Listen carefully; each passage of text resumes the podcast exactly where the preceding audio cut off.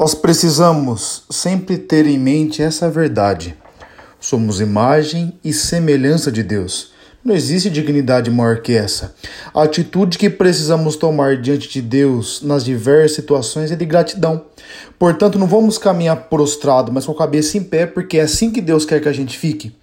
Aqueles que conviviam com Jesus não conseguiram experimentar milagres porque não aceitaram a própria história. Isso mesmo.